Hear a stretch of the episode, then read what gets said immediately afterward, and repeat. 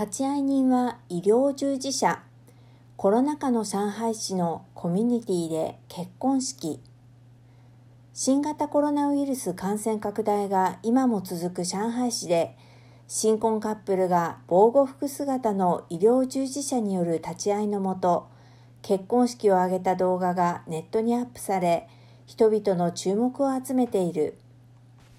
新郎のコウさんはこの特別な結婚式についてまず何よりも居民委員会とボランティアチームの皆さんに感謝したい。周囲の人々の支援なしにはこの特殊な時期に結婚式を挙げることはまず不可能だったと感謝の気持ちを述べた。そして居民委員会の法書記が立会人を務めボランティアの皆さんがメイクアップや動画撮影ブーケ作りなどを引き受けてくれたと続けたコウさんは自身の結婚式について1年前に今年の5月8日に披露宴を行う手配をしていた。でも新型コロナウイルス感染拡大の影響で感染対策に従わなければならなくなったとし、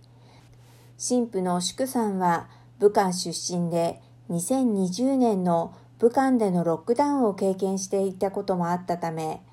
現在のような特殊な時期にこそ、神父にサプライズで2人の人生における一大イベントである結婚式を挙げようと考えたのだという。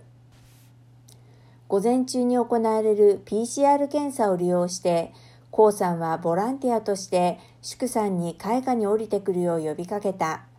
その後、サプライズとして結婚式をプレゼントし、コミュニティの居民委員会とボランティアが祝福する中、式を無事終えた。